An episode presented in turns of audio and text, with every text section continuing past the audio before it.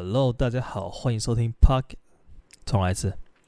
Hello，大家好，欢迎收听我自己的 Podcast 频道 A 哥乱聊，我是 A 哥。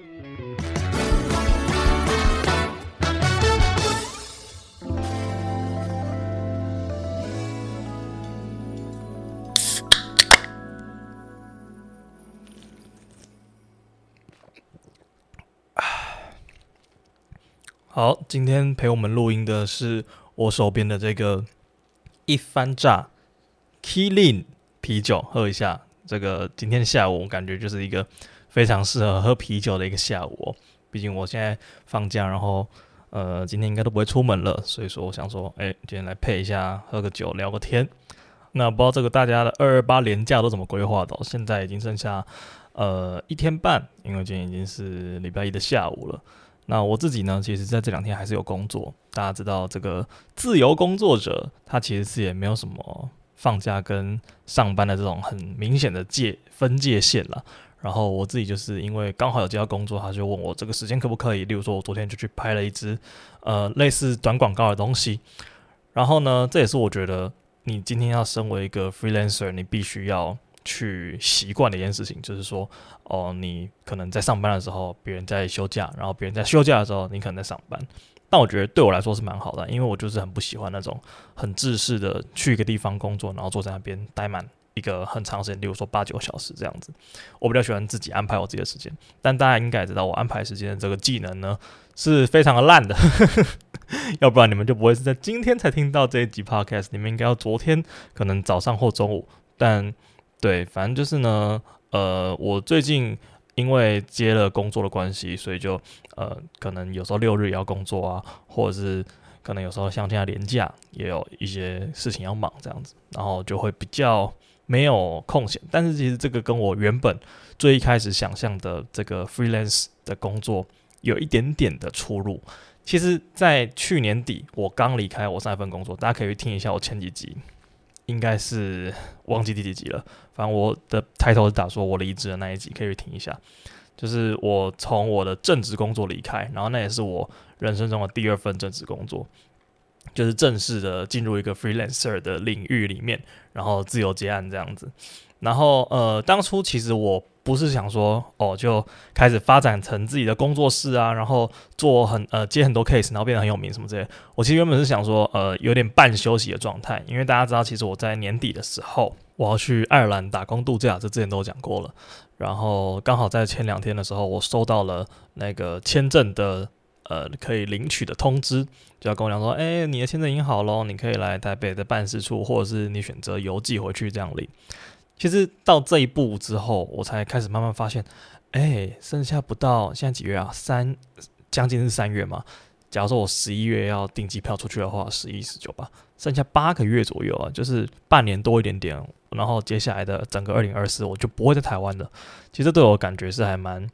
有趣的。然后基于呢，基于我接下来呃要出国，然后我可能还需要存一点钱，然后我那个时候就想说，呃，离职之后我也不可能再去找一个正职工作，因为剩下不到就是不到一年的时间，然后可能也不太好跟一个公司讲说，诶，我只是在这边打混摸鱼一下，我等一下 年底我就要 say goodbye 了，对，所以我就想说啊，不然我们就切成这个自由工作者的模式，然后边接边休息，然后边整理自己的一些呃。累积下来的，不管是影片、照片也好，反正就是呃整理一下自己的生活这样子。但是呢，不知道为什么，在这段时间里面，就从去年的十二月开始，一月、二月，尤其是二月过完农历年的当下，一直到现在。这个工作的邀约啊，可以说是相当的踊跃。好，在这边我要先感谢一下所有呃找过我，不管是配合要剪片也好啊，或者是找我去摄影啊，找我去呃活动记录有的没的，反正就是发工作给我的人，就是这些干爹干妈们。要跟你们致上一个深深的感谢哦，就是毕竟你们还是支持着我吃一颗六点三块八方云集的原动力，就如果没有你们，我是不可能点那个鲜虾水饺的。好，但是呢，这也让我变成说生活上其实蛮多事情要忙。然后我稍稍微回想一下，这该不会是因为我过年的时候我有去高雄的武庙求财？该不会跟这个事有非常大的关系吧？大家知道我其实不是一个非常迷信的人，但是你知道遇到这种钱嘛，它能多就不要让它少。所以说今年呢，我跟我哥特地在过年初，我记得是初二还初三吧的时候呢，去了庙里走了一趟，然后刚好那边有，也不是说刚好啦，应该说是特别为了此而去的，就是那边有这个五路财神庙。然后那边的财神还蛮有名的，在南部，我就特别去买了这个补财库大礼包哦。他那个补财库大礼包非常的豪华哦，就有元宝啊，然后一些呃，可能它上面有写什么补财库，然后它是一个盒子，看起来像是一叠金纸之类的东西，反正就是感觉就很厉害嘛。然后我就写了自己的住址啊、名字，就其实拜拜是一件非常讲究这个呃完整性的。一个过程诶，你知道吗？呃，我在很久以前，我其实不太会拜拜。我去拜拜就是跟着家人，然后进出那个寺庙，然后可能就点个香啊，差点讲点个烟，就点个香，然后跟着大家一起这样子拜嘛，然后也不会去多讲什么。然后直到之前呐、啊，有一次我去了那个台北龙山寺，那至于是跟谁呢？就大家可以回去听一下我们那个 前几集的那个晕船。的那一集，我讲到的那位女生，反正我那个时候就是跟她一起去这个台北龙山寺。然后大家知道龙山寺有名的东西是什么？就是月老嘛。然后那时候拜了之后，她才跟我讲说：“哎、你要拜的时候要记得跟她讲你是谁，然后你家的住址，你什么时候出生，反正就是你要讲越详细越好。然后你要把你的任何的愿望描述得越清楚，然后。”能够传达的越直接越好。就我以前就觉得说，哦，拜拜不就是那个心诚则灵嘛？然后讲个什么，呃，例如说心想事成啊，然后祈祈求那个上天保佑我一切顺利，这样子就是一个仪式感这样子。他说，no no no no no，那个绝对是没有那么简单的。你要跟他就尽可能的详述你所有的这个梦想的形状。对，然后这次呢，我就非常严加的遵守这一个规则啊，就是说在那个。呃，补财库那礼包上面，它有位置让你选，呃，写下你自己的名字啊，然后你的呃生日，然后还有一些什么有的没的，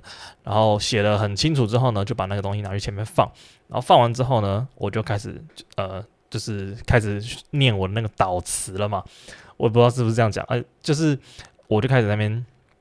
跟这个财神求财啊，然后开始讲哦，我是谁啊，然后怎样怎样怎样，结果好像到目前为止都还蛮有用的，就真的今年从过完农历年开始的这个工作的邀约是非常非常的，一直跑进来，一直跑进来这样子，然后我当然也蛮开心的啦，毕竟你知道有钱赚还不香吗？但是呢，其实我这也不是我第一次去拜这个财神庙了，我之前在呃屏东的时候有拜过一次。然后屏东那个财神庙应该更有名了啦，大家应该都蛮知道的，就是在呃卖绿豆蒜的隔壁有一间求财神还蛮有名的。然后那时候去，其实也算是因缘际会下，其实我那是主要是要去吃绿豆蒜的。然后我那个时候，因为大家知道我的行程应该不是只有我啦，我觉得大家出门玩应该都是这样吧，就选定你要去哪里吃东西，然后那个吃东西附近有什么东西，然后这样看一看，就基本上大家的行程都会围绕在吃的旁边周边嘛，这样比较方便。然后那个时候就是为了要去吃那个绿豆蒜，然后我知道那个绿豆蒜隔壁有一个很有名的财神庙，然后我那时候就去吃，吃完之后呢，我就看到我们就在乱走，其实本来也没有打算要进去拜拜了啦，但是呢，他那边有刚好在排队，我记得那个时候是应该也是年初吧，就是刚过年前后这样子。然后那边排队的队伍非常的长，我想说这是什么活动啊？接接下来是有人要来呃什么签唱会之类的吗？为什么会有那么多人？然后看到呃队伍很长，你根本就还没有看到庙宇的门口，你就已经看到队伍的队尾了。然后你知道台湾人的习性就是看到队就是先排了再说，你也不要去想说他们在排什么，反正这么多人排一定就是有好康的，你就是先排再说。那我跟那个 IVY 那个时候两个人刚吃饱饭，我们也不知道要去哪里晃晃，我就不如就先排一下。然后等到时辰一到，好像是中午开始吧。队伍就开始缓慢前进，然后就稍微听到那个队伍前后有人开始讲说：“哦，这边等一下要发那个发财金呐、这边等一下有这个这个什么什么宫的那个发财金，然后祈求保佑你这个接下来一整年的这个事业顺利，这样子就是钱母的概念。”我想说太刚好了，因为我这个人就是什么不缺，缺钱最多嘛，所以说我就去排了那个队。那个现场大家可以看到，就是基本上人山人海了，大家都是为了求财而去的。然后呢，我就在那边看到很多那种很奇葩的排队文化。就我记得那时候有个阿伯，然后那阿伯呢，就是呃他自己感觉像是自己一个人去排的。轮到他去领那个发财金的时候，因为基本上是不用钱，就你只要来了有牌，我就送你。然后他就是一个小小的一个红色的呃小布袋，然后里面有那个装今年度的钱母这样子。排队轮到这个阿伯的时候，我就看到他脸，我就想说，诶，这个人怎么好像有点眼熟啊？哦，原来我刚刚在这个队伍的后端在排队的时候，就已经看到这个人往这个队伍的后面。疯狂的狂奔过去了，我想说他是有什么事情那么急要这样跑，然后结果下一秒我看到这个画面，我整个就是有点小傻眼。就他在排队，他拿到那个钱母的那个袋子的时候，他手上可能已经有两三个了，然后拿到之后就哦谢谢谢谢主委这样，然后就转头就以一个百米冲刺的蹲姿这样子给我喷出去，然后再跑到队伍的最后面。我想说哇。原来这东西可以这样子排了又排，排了又排，排了又排的，就反正他那一天就领了五六个这个发财金的钱母的那种感觉吧，就让我觉得还蛮酷的，就还真的有这种人，就是一直排，一直排，一直排，对吧？不知道他接下来那一年过得怎么样，感觉应该不错吧？领了那么多个钱母，应该是法力无边。呃，反正这就是一个小小的故事了。对，总之就是我最近工作运还不错。就大家如果有想要拜这个财神的话，我其实还蛮推荐，已经变成这个推荐财神庙的环节了。对啊，就是高雄的武庙，大家如果想要补一下财库的话，可以去那边光顾一下。相信你也可以跟我一样，就是最近可能会财运事业会蛮不错的这样子。对，然后其实我最近变得还蛮念旧的。那有一个大原因呢，就是我家最近出现一些小改变。就因为我家住那种透天厝的，后我家透天厝呢，它一楼其实是一个店面出租，就是我家有个店面租给别人卖东西这样子。然后最近呢，呃，其实我家的那个厝卡啊，它已经租了大概十几二十年。就从我有印象以来，因为我都住在同一个地方嘛，我都没有搬家。然后那一个老板就一直跟我们租租租租到现在。我有印象以来，大概可从我幼稚园之类的，就是很小的时候开始租租到现在。然后因为他们就是之后赚了钱了吧，感觉是就是应该生活过得还不错了。毕竟你在同一条街上面，你要开一间店，然后二十年不倒。应该是蛮厉害的一件事情，对啊，然后他就是租约刚好到期，然后这租约到期了之后呢，他就没有打算要续租了，他就是想要去租一个更大的地方，然后把它的规模扩大这样子。那当然这也是跟我没有什么太大关系啦，因为反正那东西不是我来处理的。但是觉得是有一点点这个触景伤情，是这样子形容吗？就是有一点点。现在经过我家楼下的时候，就已经不再有一个店面在那边了。然后楼下的铁门都是关着的，然后你就觉得说，哦，就是时间真的有在有在过的那种感觉。就以前经过的时候，可能就还有个店家，然后还会有一些人这样子。但现在就是铁门深锁，然后你就觉得说，哇，有点 不知道，有点感伤吗？但说实在，跟我也没有什么太大关系了。但就只是因为我自己比较稍微比较念旧一点点，所以我在经过这种呃有一些重大的变化的时候，就会稍微有一点点 emo，是这样说吗？好，然后前一阵子呢，我刚好在回味我之前的呃这个人生，讲好沉重哦。反正就是我想要去找我之前做这个毕业制作的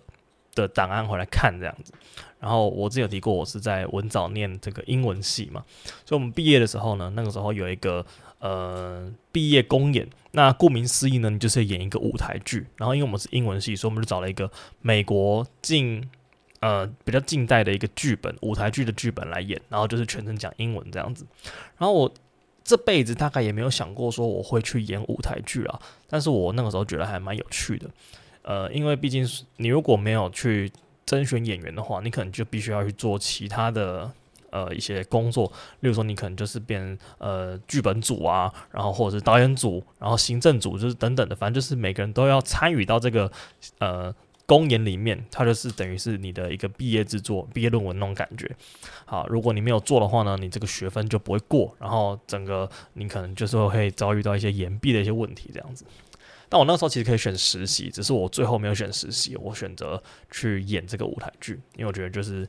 其实这个活动算是蛮大型的一个活动，然后基本上你整个五专生涯就看这一次的表现怎么样了，我觉得是蛮有纪念价值的，所以我最后还是选择了参加。然后我真的没有想过我会演舞台剧，而且我那个时候去甄选的时候，因为其实我们有一个优势，就是其实我们竞争对手不多，因为我们演那个剧，它需要男。男女主角嘛，然后我们学校的风风气就是，也不是风气啦，我们学校组成生态呢，就是男生很少嘛，就像我们班只有呃几个啊，我们班只有五个男生，然后剩下四十几个人全部都女的，这样就是你在一个没有什么男生的环境下，然后你去跟别人甄选那个男主角。你的这个胜率自然就是提升了非常多，因为大家就是当然会优先选用男生来演男生嘛，就除非都没有男生来甄选，然后他才才可能考虑不是男生性别的人来演男生这样子。然后那个时候就是受惠于这个性别限制，因为去去甄选的行业不多吧，对，然后最后就如愿的选上了这个，嗯，我们毕业。公演的男主角这样子，然后也开始了我接下来一整年，因为他基本上准备的时间就是将近一年。你可能四年级，因为五年级的时候毕业嘛，然后好像五年级上学期还是什么时候开始公演，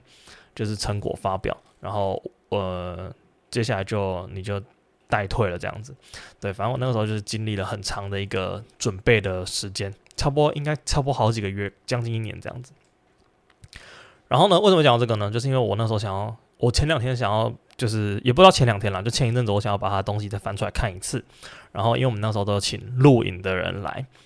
然后我想说，哦，来看一下之前之前大概五六年前的自己表现的如何这样，然后看一下那个时候演的舞台剧，看一下会不会尴尬啊什么的。其实我觉得还蛮有趣的。然后我就想要来找出来看。结果呢，我翻了半天，这个档案说什么就是找不到。因为我记得之前我们在录影的时候，他们有讲说，呃，其实我们这个版权是没有买断的，所以说呢，我们不会发表这个公播版。就是我们如果要的人呢，就只有自己可以去把档案存下来，然后自己用自己的电脑看，就是你不能把它上传到一个公共的空间。然后我们那时候是云端硬碟里面有档案。那我想说，这个云端硬碟很久没有开了，不知道东西还在不在。结果打开之后，里面什么照片记录啊，然后什么呃幕后花絮什么，全部东西都还在。然后就是唯独找不到这一个档案。然后我就去开了之前我们脸书在用的那个社团，就是毕业公演的工作人员的社团，然后找到那个公告。那公告就讲说，哦，我们档案已经上传到哪里哪里哪里了，然后就请大家去用云端硬碟去看那个档案。结果居然没有，就是没有在那个原本规划好的地方，你知道吗？就我还找到那种当初五六年前的 po 文，然后去锁定那个位置，然后翻到那一个云端一点的地方，但就是没有那个档案。然后我就原本打算想要放弃了，然后我就后来就去问了同样也是演员的其他人，然后问了之后呢，他们就说：“诶，都没有找到，诶，就是大家都没有把档案留下来。”就可能没有人，呃，真的有把它下载，然后存到自己的硬碟里面，然后后来这个东西就不见了。然后我当时就是超可惜，我想说，看这东西好歹也是大家一一整年来的心血，算是我们这个毕业之前最重要的一个活动，然后怎么可以让它这样说不见就不见了呢？那未免也太可惜了吧？然后后来我就去问了我们那个时候的，呃，算是。算是这个行政总监，然后因为当初发那篇就是东西已经上传上来的文是他发的，这样，我想说他该不会知道一些那个小内幕吧？就去问他有没有留档案，这样，结果他也没有留档案，然后他没有留档案，他就跟我讲说啊，不然他去找一下好了，就是他可能去问其他呃核心的那个硬碟有没有存这个档案，然后他就再去问了一圈。其实这整个过程中呢，大概经过了大概。呃，有一两个月哦，就是整个在找档案的时候，因为大家那个没有时间没有都在一起，然后大家就是东找找西找找，就中间耗时非常的久。就我自己也是抱持着应该找不到档案丢失的这个心态去找这个东西，然后结果到最后，当初那一个行政总监呢，他就回来密我说，哎、欸、哎。我可能有机会可以找到这个档案，然后他就问我说：“当初帮我们记录这个呃整个公演过程的那间摄影公司叫什么名字？”然后我就刚好还记得这个公司的名字，然后我就跟他讲说：“某某某影像公司这样子。”然后他说：“哎、你怎么记忆力那么好？”我就说：“嗯，因为会接这种案子的，除了他们之外，好像也没有别人了，因为我们学校好像都是跟他配合这样子。”然后就想说：“好，那不如就趁着这个机会去问一下他们有没有。”这个保存档案，那毕竟是六年前的东西，你知道吗？所以我想说，这个机会应该是非常渺茫了。因为像我自己现在在剪别人的影片，然后我的东西可能帮业主保留个三个月，然后我就会把原档全删了。因为毕竟我们结案之后，然后他如果没什么太大问题，我这边留着也没有什么必要。然后就是有点占我空间这样子。对，然后我们就去问了他，也不是我们啦，就是那个行政去问了他，就是当初的档案有没有留。然后一开始那个人是，我觉得他应该是有点小傻眼，就想说啊，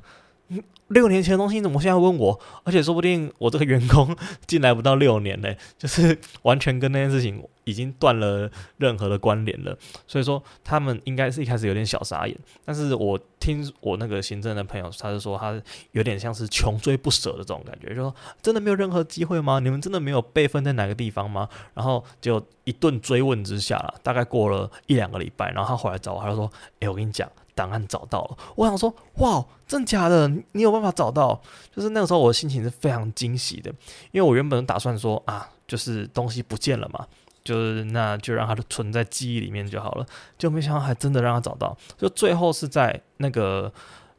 影像公司他们自己有一个 YouTube 频道，然后那个 YouTube 频道呢，有点像是他们拿来网络备份的地方，也就好像是多留一份档案这样。因为 YouTube 它也没有限制你上传东西的大小容量这样子，所以说呢，他们就找到一个私人连接，然后那个私人连接就是我们当初的整个完整的录音档。然后我看到之后就超感动，我想说，终于我找到他，就是有点像是你那种失散多失散已久的那种儿子，有这种儿子吗？但就是失散已久的 这个。不见得心爱的物品，然后突然在一段呃腥风血雨之后呢，然后在这个垃圾堆中被你找到，然后我就很开心，我就很兴奋，把它下载下来。所以现在这一份档案呢，它已经备份在我的电脑跟硬碟里面了。我应该会就是偶尔就把它拿起来看一下。我觉得还蛮有趣的，就是说我这辈子没有想过我会去演一个舞台剧，而且还是一个英文的舞台剧。然后我也不觉得我是一个会演戏的人啦。其实那个时候有点辛苦，就是在演戏的过程中呢，因为我有那种呃，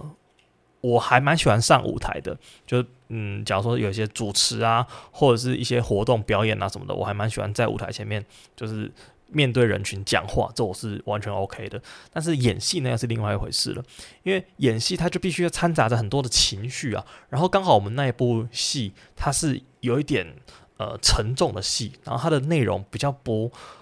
不那么的生活化，它在讲述一个二十世纪初有一个美国的销售员。然后那个销售员呢，他要为了自己的儿子跟女儿的未来着想，但是他其实是已经被社会所淘汰的一个销售员了。然后他活在自己的幻想里面，然后他有一点点疯疯癫癫的，最后他还死了。就是这么样的一个很有名的一个剧本，然后很沉重，然后整个呃过程中没有太大的这个情绪起伏跟堆叠，就是这这个导演的特色，就是他这个导演擅长写这种反高潮的剧情。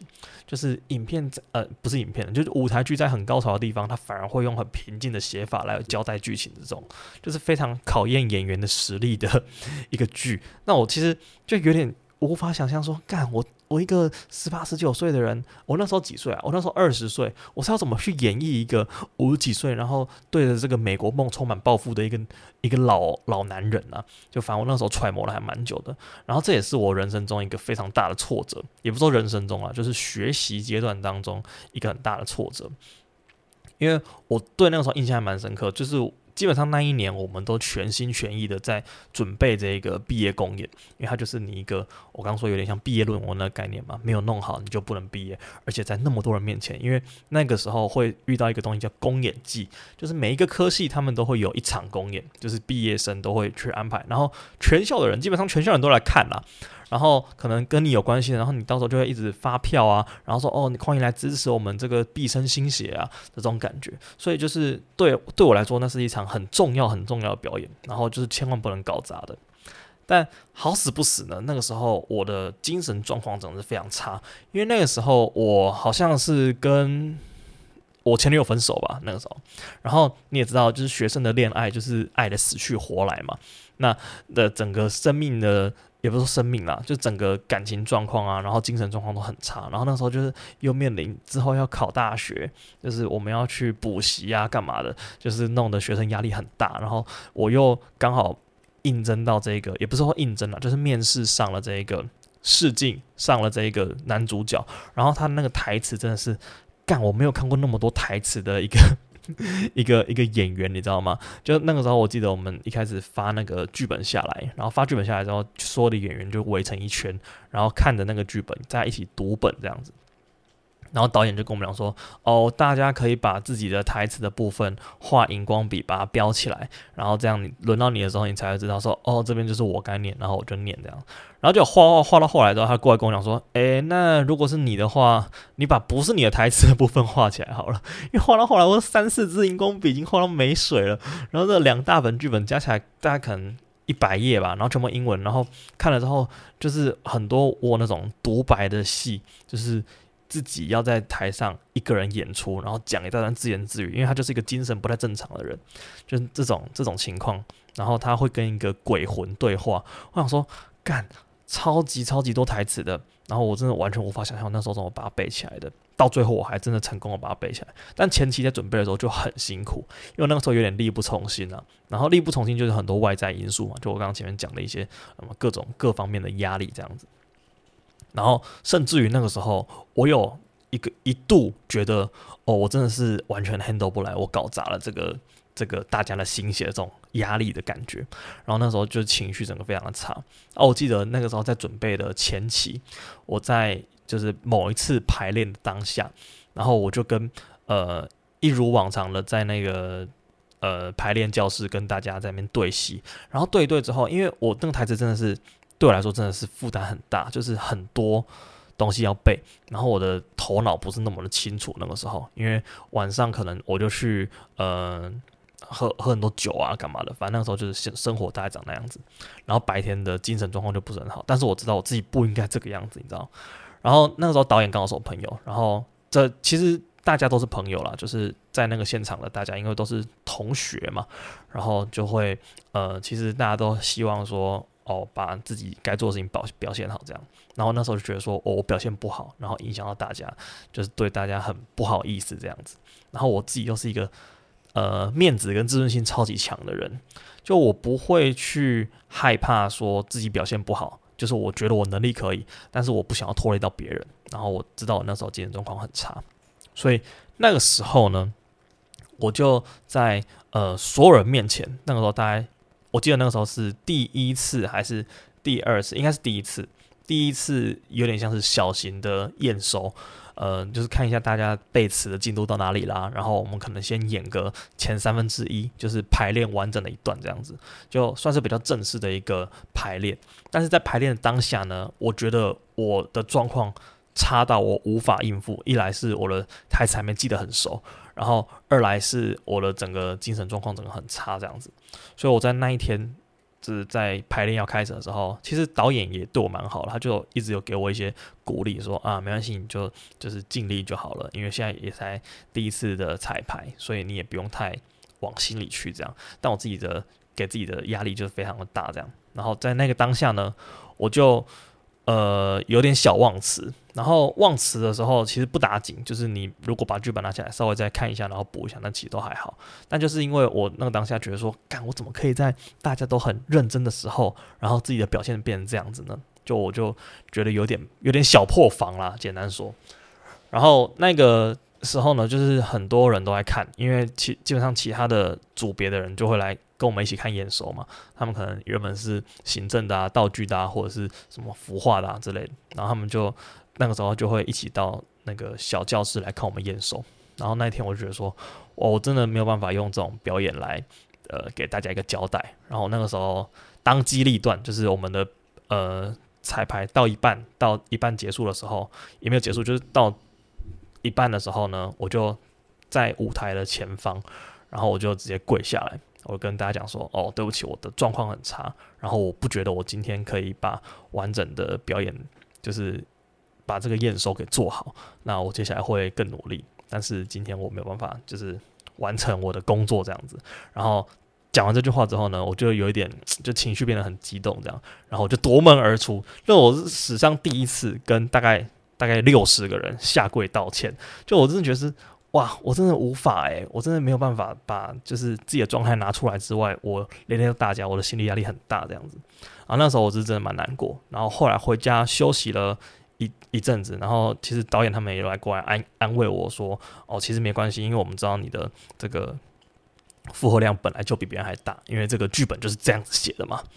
那你会有很多压力也是很正常。但是我们希望你可以好起来，然后继续加入我们这个团队，这样，然后一直到最后，我觉得很欣慰的是，其实他们都很体谅我。然后我也没有让这个事情发展成一发不可收拾，就到最后我很认真的练习我的脚本，然后最后演出的时候，我觉得还算是蛮完美的结局了。因为到后来我开始慢慢，我觉得演舞台剧是很奇妙的一件事情。就你一开始在念那个台词之后，你完全不觉得这个台词像你，更何况是它不是你语言的东西，就是它已经变成英文了，然后你要去揣摩他的心境的时候。就变得更加困难，因为有一个语言的屏障在那边。那你中间在排练的过程中，你会觉得说：“哦，我就只是在代表一个人讲他的故事这样而已。”但是排练到越来越后面，尤其是这种比较走心的剧的时候，你会觉得说：“哦，这个感觉就是我此刻的感觉。”就是你把这个角色同化了之后呢，你就可以把他的神情演绎出来。那到了后期呢，我也就是稍微比较能理解这个角色在干嘛的时候，我就觉得说：“哦。”原来演戏是这么一回事了，就是对我来说是一个非常新鲜，而且我非常喜欢的一个体验，对吧？然后总而言之呢，就是我那天终于找到了这个那个看的这个影片。其实这部戏对大家，因为我那时候邀请了一些朋友来看，然后他们对这个戏的评价就有点两极化，因为有一方面就觉得说，哦，这个戏太长了，太无聊了，然后另外一方面就是觉得说，我这个戏其实。演得很内心，就看了其实会有点小感动这种感觉。就我在演完的时候，当下的心境是很澎湃的啦。就如果大家有兴趣的话，我之后可以再 再分享一集关于我们这个演戏的一些小小经历，这样子。对，反正就是一个蛮好玩。然后我那天终于找到这个影片的时候，我看到也是激动不已啊，就是非常内心非常的非常的感动这样子。就不知道大家有没有这种呃经历一个失而复得的这种情况？对我来说是真的蛮难忘的。好的，那接下来就是要进行大家最喜欢的一个环节了，也就是我们的美食推荐环节。好，那有别于前两周，因为前两周都是有来宾嘛，所以都让来宾来推荐。然后今天我刚好就来自己。对不对？自己小推荐一下我最近喜欢吃的东西，其实也不是最近了，就是在前一阵子，我跟那个 Eric 去吃饭的时候呢，其实我们约了一间还不错的这个意大利面的餐厅。那这个意大利面为什么还不错呢？第一个是因为它很便宜啊，你知道在现今这种八方云集一颗要六点三块的时代啊，你真的很难再尝到这种两百块以下一碗的这个意大利面，而且它又是一个餐厅。就是你可能会说，哦，我家巷口那一间那个摊子卖的意大利面，就那种早餐店式的，它一碗只要六十。就是我们不考虑那种情况之下，就是它是一间餐厅，有正经位置，进去之后呢，可以有一个空间让你用餐的这种店，然后它一碗。居然还不用两百，就它可能一百出头，可能一百二、一百三，你就可以享有一个非常棒、非常好吃的这个意大利面。我是觉得非常难得的，在现在现在这一个时代啊，所以说呢，推荐给大家一间在高雄的新兴区南海街十六号 Q B Kitchen，好不好？推荐给大家 Q B 这间 Q B 呢，它厉害的地方在什么？它厉害的地方就是它的口味，其实我觉得口味都还蛮不错。然后我自己上次是吃了这个奶油白酱，它奶油白酱就不会让你觉得哇好水哦，就是好稀哦，它的是很浓郁，然后很香的那种白酱，我就觉得 CP 值真的是不要太高诶，高到一个不行诶。然后再来就是它打卡送薯条，就我很喜欢这种。你只要能让我稍微占你一点便宜，你就会给我一个小薯条吃的这种店家，真的太棒了，你知道吗？就应该要提倡一个法律，是让各个意大利面店都打卡送薯条才对啊。然后再来就是它的这个加套餐也是非常的便宜，就是？几十块，几十块的东西就搞定了。就有些那个意大利面餐厅就是加个套餐，我明明就是多一杯饮料而已，你他妈的要给我加个一百五，这杯饮料到底是怎样啊？就是里面是孔给咩吗？就是我就无法接受，你知道吗？但是在这种地方就是。又便宜又经济实惠的餐厅，它加饮料、加一个薯条或加一个浓汤，就也是才几十块的东西，我就觉得哦，那我很愿意。就你多多几个铜板，你就可以享受到更完整的美味，那何乐而不为呢？对不对？好，那接下来第三个大重点，我觉得这也是很多少女会喜欢它的一个原因啊，就是他们有电猫。哦，电猫，讲到电猫，大家就兴奋啦。就是猫咪这么可爱，虽然说有点机掰，但是它这么可爱的生物呢，就是它如果出现在你的用餐环境旁边走来走去，那不是很可爱、很好玩吗？所以，所以说，呃，这个餐厅呢，综合推荐，我是会给它呃